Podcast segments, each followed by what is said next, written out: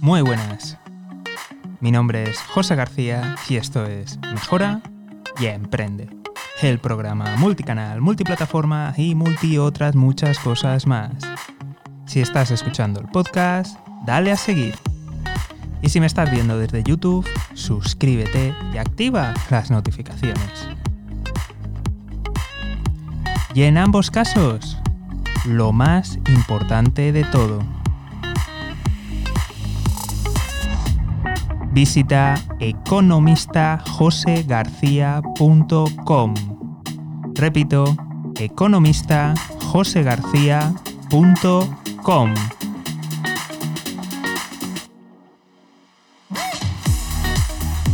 Y ahora sí, damos paso al programa de hoy.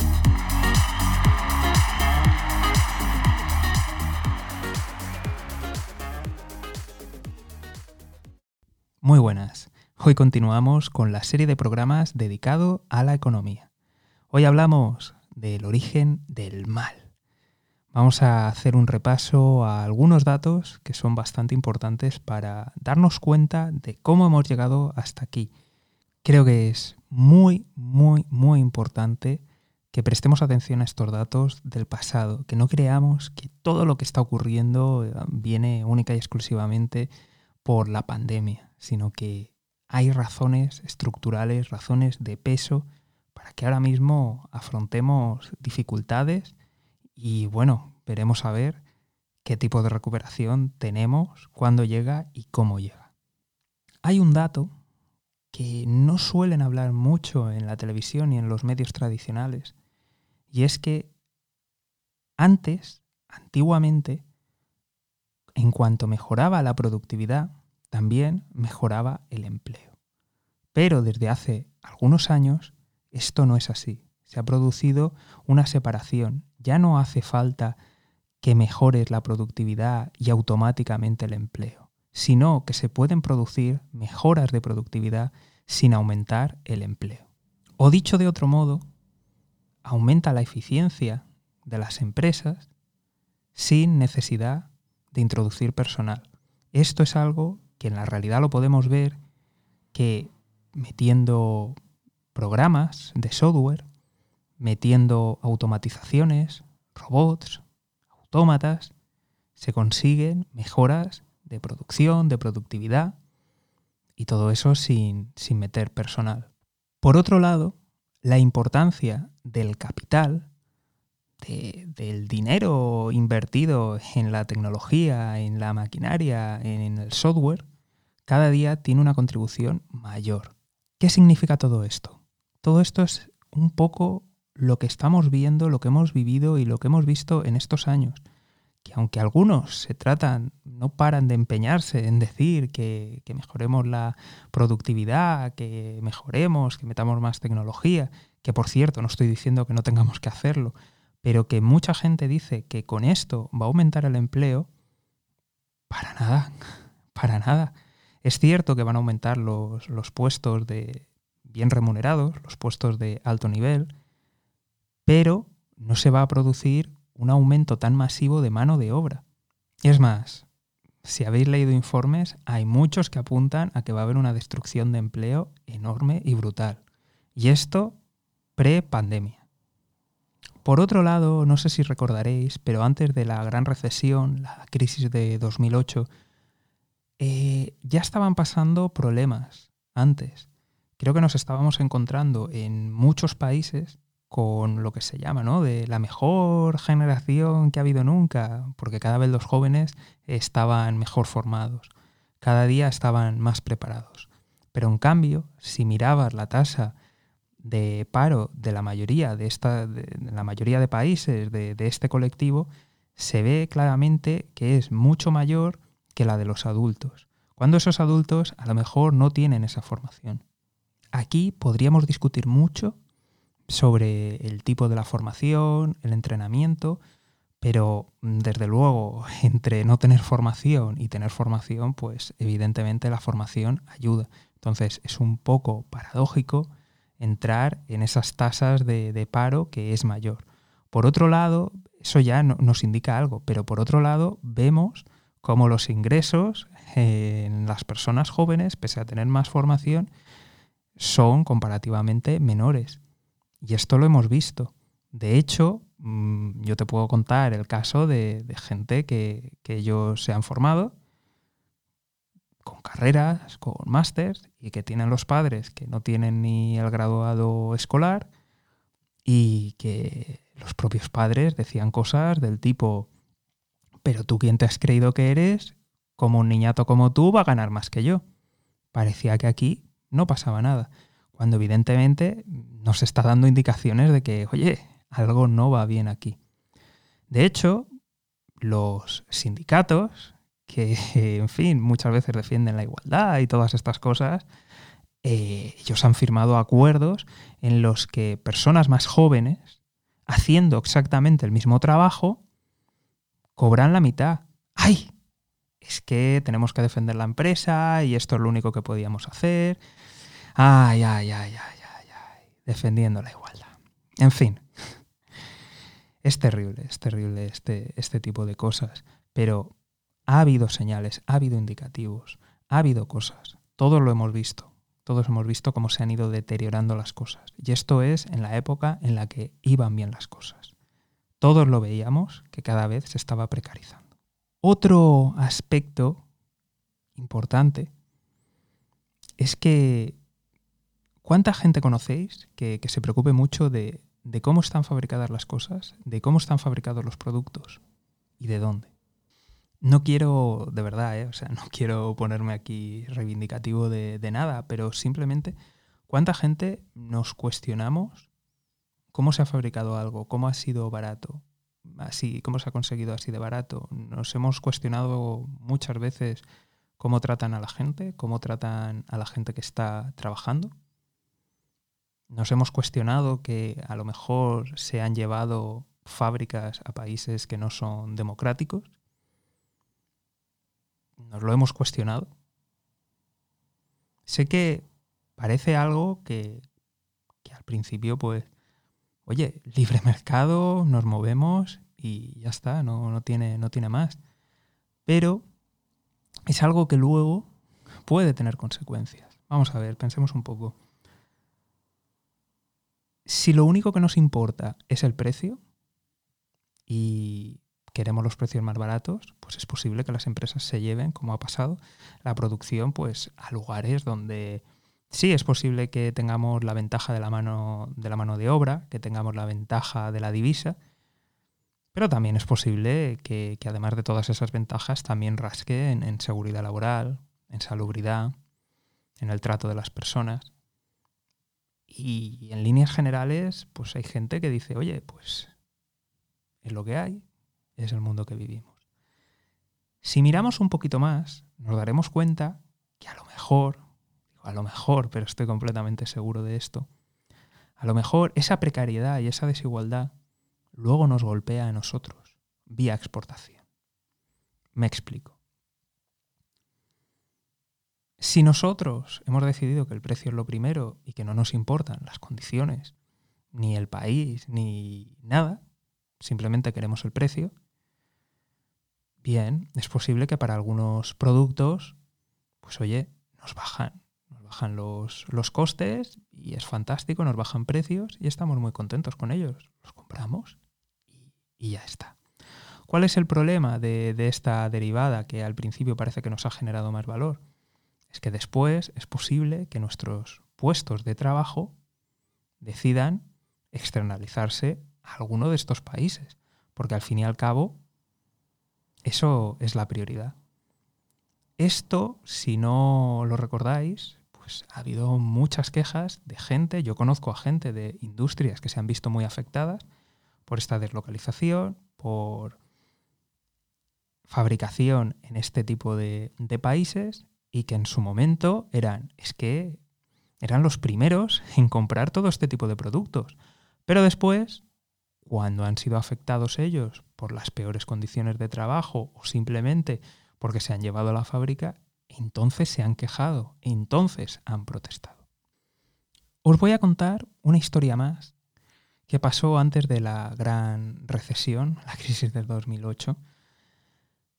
Eh, tenía un conocido que, siempre se estaba quejando del gobierno, de, que daba ayudas, de que daba becas, de que hacía cosas, de que gastaba en determinados colectivos, determinadas personas. No voy a utilizar las expresiones con las que esta persona se refería a esos grupos y a esos colectivos porque es totalmente inadecuado y, vamos, insultante. Pues resulta que esta persona, que tanto hacía apología por hay que quitar estas ayudas, hay que quitar estas cosas, pues resulta que el partido al que esta persona apoya llega al poder y dice, ahora sí, ahora sí que se van a enterar. Entonces, este partido sí que redujo partidas.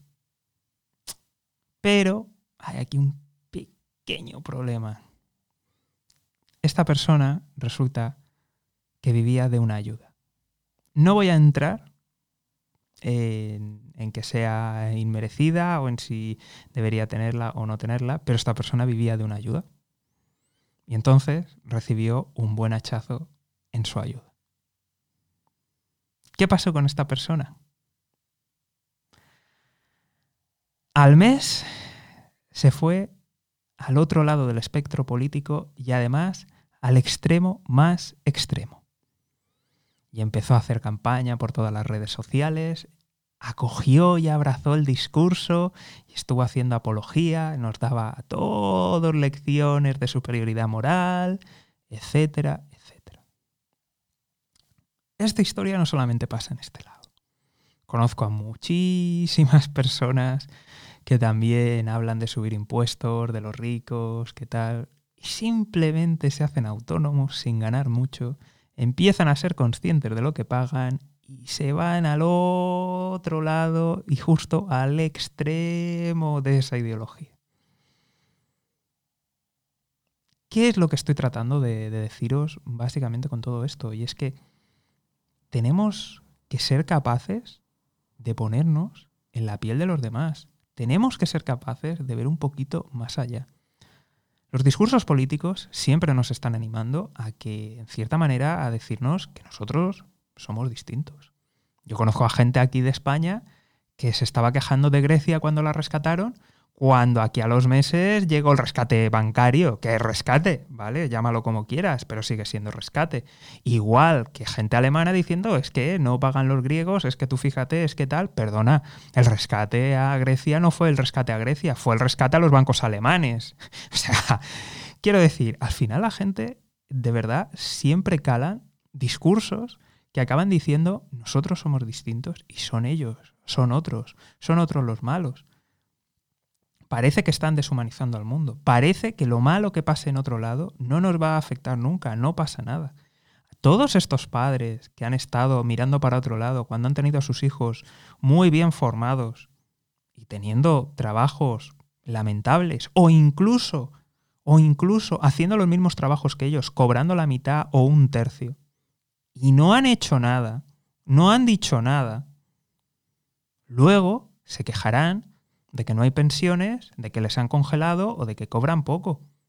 Pero vamos a ver. Vamos a ver. Con unos sueldos miserables, con unos sueldos hundidos, se van a poder mantener unas pensiones que están casi al mismo nivel que el sueldo medio, que incluso la pensión media es mayor. No es posible. Si se hubieran quejado, si la gente hubiera protestado en su momento, seguramente ahora tendríamos otra situación.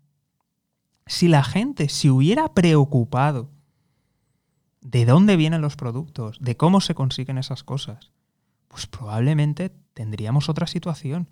Porque la precariedad nos ha venido exportada. Porque si hay otros países que lo hacen para ser más competitivos, pues ya sabes, tenemos que ser más competitivos y ya sabes por dónde va a venir.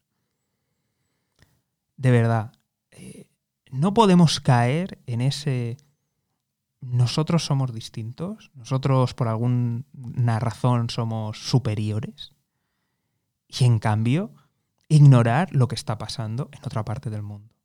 Estamos en un mundo interconectado, en un mundo globalizado. Y las desgracias que pasan en otro lado tarde o temprano nos pueden pasar. Da igual en qué situación y dónde estés, te puede llegar a pasar. Muy arriba tendrías que estar, muy, pero que muy, muy, muy arriba tendrías que estar para que no te afectara y no te preocupara. ¿Y sabes qué? Que esa gente que está tan arriba sí que le preocupa, porque esa gente tiene mucho que perder y créeme que se preocupa de estas cosas. Entonces, si nosotros vamos a ser los principales afectados, tenemos que aprender a mirar por los demás, aunque sea de manera egoísta, aunque sea por nuestro propio bien, tenemos que preocuparnos. Oye, que hay países que están saltándoselo todo a la torera, que tienen condiciones paupérrimas. Oye, ¿esto nos podría afectar? Oye, ¿que ha pasado en algún país de nuestra región algo? Oye, ¿esto nos podría afectar? ¿Podríamos ser nosotros los siguientes? ¿Podría ser? Oye, ¿que han pasado cosas en otras regiones de nuestro país? Oye, ¿que pasan cosas en nuestra propia ciudad, en otros barrios? ¿Eso nos podría llegar a afectar? ¿Nos podría llegar a pasar? creo que durante mucho tiempo podemos estar echando la culpa a políticos, podemos estar echando la culpa a la tecnología, podemos estar echando la culpa a muchísimas cosas. Pero al final, los mercados somos nosotros.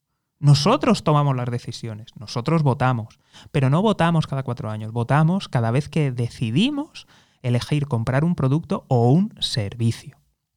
Votamos cada vez que decidimos dedicar nuestro tiempo a cosas entretenidas e instructivas como esto, o dedicamos el tiempo a telebasura. Nosotros decidimos. Nosotros somos las personas que tomamos las decisiones y que hacemos ese mundo. Entonces, ¿cuál es la clave? ¿Cuál es la moraleja de todo esto? No esperes a estar jodido cuando tenemos buenas situaciones, cuando tenemos buenos momentos, es el momento de ser generosos, es el momento de preocuparnos por los demás, porque es el momento en el que nosotros podemos pintar algo y podemos decidir. Cuando ya estamos en paro, estamos jodidos, ¿qué elección tenemos? Compramos lo que podemos, lo más barato y punto. Pero cuando estamos en mejor situación, tenemos que preocuparnos y tenemos que actuar. Y ese es el momento de hacer, cuando estamos en situación de fuerza. ¿Qué habría pasado si la gente se hubiera preocupado de estas cosas? ¿Qué habría pasado si la gente hubiera luchado en ese momento? No estaríamos en esta situación. No habríamos llegado hasta aquí. Los políticos habrían tenido que actuar, porque al fin y al cabo los políticos lo que quieren es gobernar. Y si para gobernar llega un punto en el que lo único que les queda es hacer las cosas bien para que les votemos, lo harán. O sea, imagínate lo desesperados que están por gobernar. Ese es su leitmotiv, esa es su razón principal, gobernar ellos. No van a tener problemas en llegar a cambios si el viento político soplase. Entonces, por favor, de verdad, pensar. Pensar en los demás, Pensar en los demás aunque sea de manera egoísta, aunque sea por vosotros. Pensar en los demás. Pensar en que las desgracias que ahora mismo están pasando en el mundo, en otros lados, oye, nos podría llegar. ¿Tú te imaginas esta pandemia que habría pasado si nos hubiéramos preocupado? No se habría ido de madre. No habría pasado lo que ha pasado y ha pasado por soberbia. Y con las crisis, igual.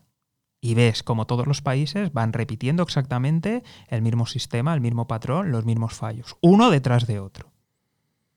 Repasa la, gran recesión que hubo, la de 2008. Repasa la de los años 2000, la del punto com. Siempre igual, todos los gobiernos. ¿Os acordáis de esta frase? Tenemos la economía más fuerte los que sois de España la recordáis. Brotes verdes, ¿qué? Siempre igual. Siempre igual. Así que, de verdad, sé que ahora pues estamos todos jodidos y, y tenemos el margen que tenemos. Pero creo que de aquí a un tiempo va a haber cambios, se van a proponer. No caigáis en demagogias. Pensar en los demás, Pensar en el resto de colectivos. Pensar que algún día vosotros podéis estar ahí. por favor, pensarlo. Y aunque sea por vuestros intereses, tratar de encontrar un equilibrio. Tratar de encontrar algo justo para todos. Y hasta aquí el programa de hoy. Si estáis escuchando el podcast, darle a seguir. Y si me estás viendo desde YouTube, suscríbete y activa las notificaciones. Y en ambos casos, lo más importante de todo, visita mejorayemprende.com. Repito, mejorayemprende.com. Nos vemos en el próximo programa.